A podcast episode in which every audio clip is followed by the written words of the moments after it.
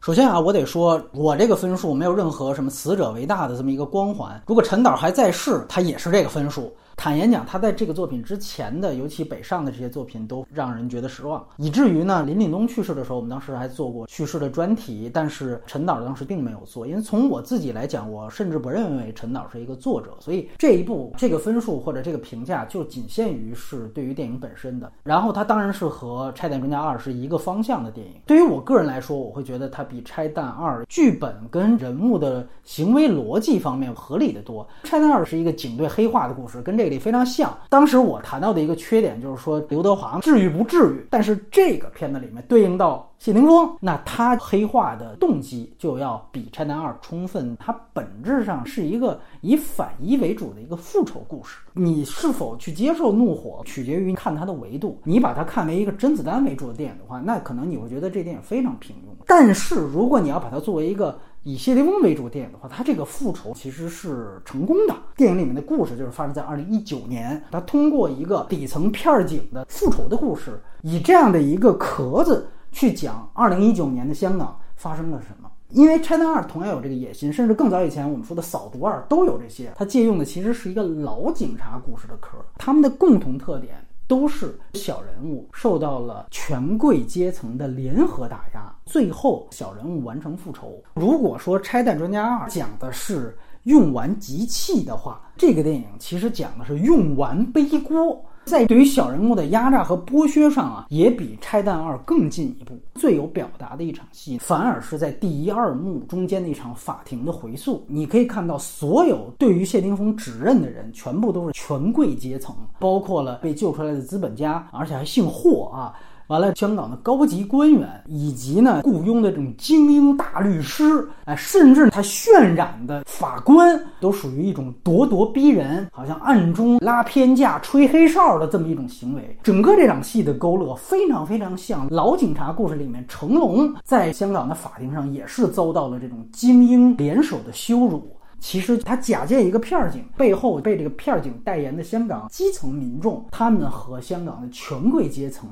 这才是核心矛盾，所以呢，先有这样一场法庭的羞辱，然后到后面他出狱之后呢，分别三场戏就是对于刚才我提到的几个代表人物进行复仇。首先，我就是警队，我要先来血洗一遍；紧接着呢，我要对于官僚系统完成一个复仇，把那个高级官员给绑起来，安上定时炸弹。到最后呢，我一定是要对资本家有一个复仇。所以你会发现，他通过这样的一个复仇戏，他点出的就是香港的小人物。和官僚资本主义、权贵资本主义的一个核心矛盾，他通过这样一个复仇，就可以呈现出香港在街头对立的时候，它背后的这个主要矛盾到底是什么。包括你看，资本家叫霍家，直接报这个郭晶晶她老公身份证号就完了嘛，对吧？它显示出这里面的所有的这种权贵阶层都是为富不仁的，对于底层是用完即弃、用完背锅的。所以这里最漂亮的一个剧情设计，也是《China 二》里面没有的，就是开场的这个饭桌戏，就是权贵资本主义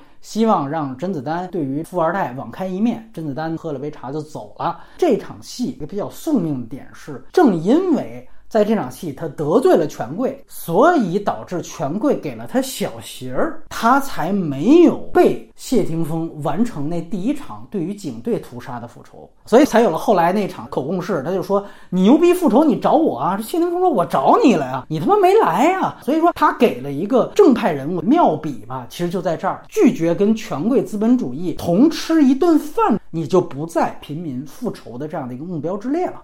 所以，最终所有的目标全部都是刚才我提到这六个字：权贵资本主义。所以，你甚至可以说，这个电影真正情绪终点在那场银行的保险箱爆头，这个霍氏集团掌门人那场戏，这就已经结束了。最多就是说，后面还有一个私人情感的表达，就是落在地下通道那场戏。你也可以看到陈木胜对于整个匪帮施展了极大的同情，两个人那生离死别，包括自杀式袭击，那搞得跟个殉道了一样，拍得非常的深情。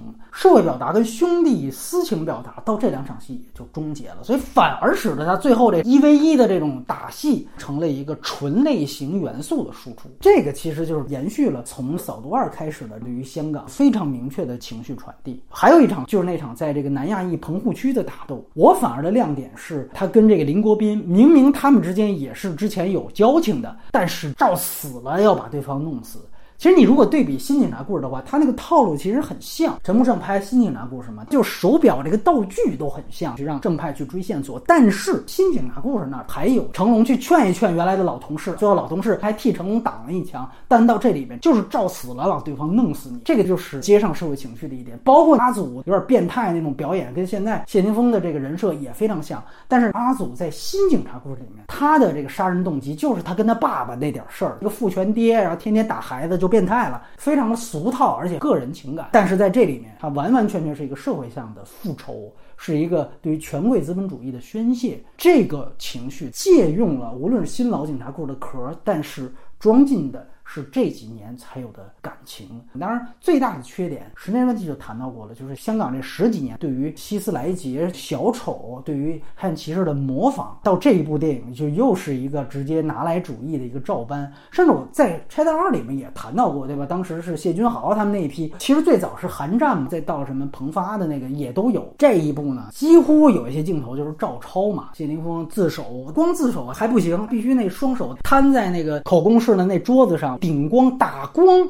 景别都一样，那完全就是希斯莱杰的小丑，而且他嘴角还特意的拉了一道啊！就这些，确实是让人大跌眼镜的地方。他有更多的在地情绪的表达，是可以当优点来说的。但是就是这种照抄的这种东西，确实是山寨质感非常明显。他这里其实有狠的地方，提到了这些权贵把片警给弄到监狱里之后，天天被被捡肥皂嘛，说白了被捡肥皂嘛，所以最后导致了其实一个人就已经性无能了。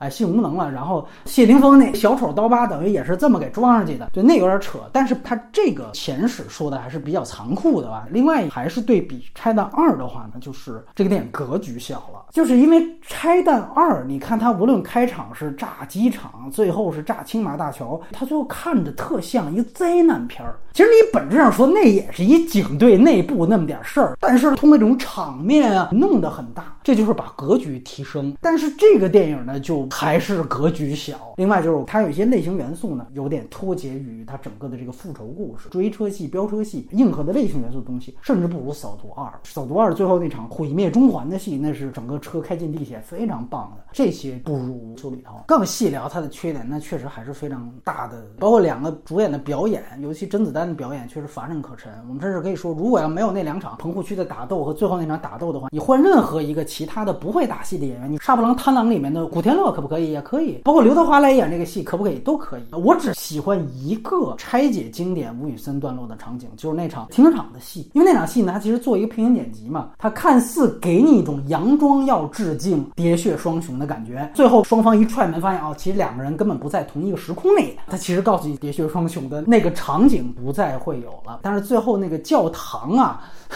有一点点陈旧。最终，如果你连《拆弹二》都不喜欢，那你甚至都不用看。包括你要觉得看那么多负能量干嘛？那你也不用去看。这个电影还是非常的宣泄的啊，还是非常的宣泄的。你也不知道香港引入了审查制度之后，对于这种高官直接的枪杀画面，是不是还允许存在？不仅是陈导个人的遗作，甚至你可以说是香港上一代导演的一个回光返照的作品。